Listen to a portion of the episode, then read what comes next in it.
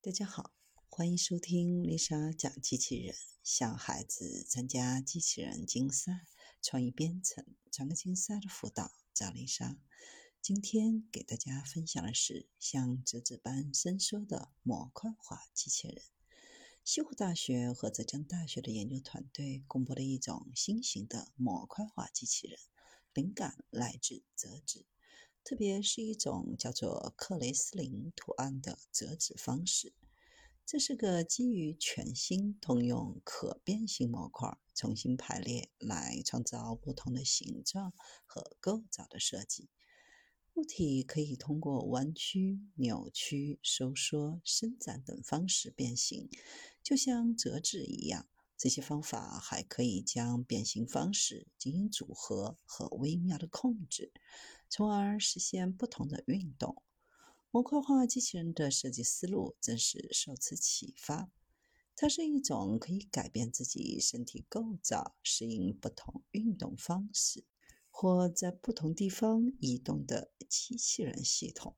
对于在各种环境下完成任务非常有用。在团队此前，已经有人试图用克雷斯林模式来制造多模式机械臂，但都只是基于克雷斯林模式本身，变形受到了限制，无法灵活的扭曲和收缩。这一次，团队的目标就是修改了传统的克雷斯林模式，创造出新的变形方式。克雷斯林图案是由一系列沿着相反扭曲方向的角度相交的三形和鼓形折叠而成。图案可以用来构造出类似于自然界中看到的复杂形状，比如鹅翅膀上的花纹以及松果上的螺旋形状。团队通过模型侧面单独的启动驱动带。打破了克雷斯林折纸图案的能量，有利于变形模式，即耦合扭曲和收缩，从而增添了弯曲模式，成为通用模块。模块可以实现弯曲、扭转、收缩、伸展等三种解耦的基本运动形态，而且这三种基本类型的组合还七种不同的运动模式。双层模块是一个通用的可变形单元，可以通过不同的压力方案实现所有可能的变形方式。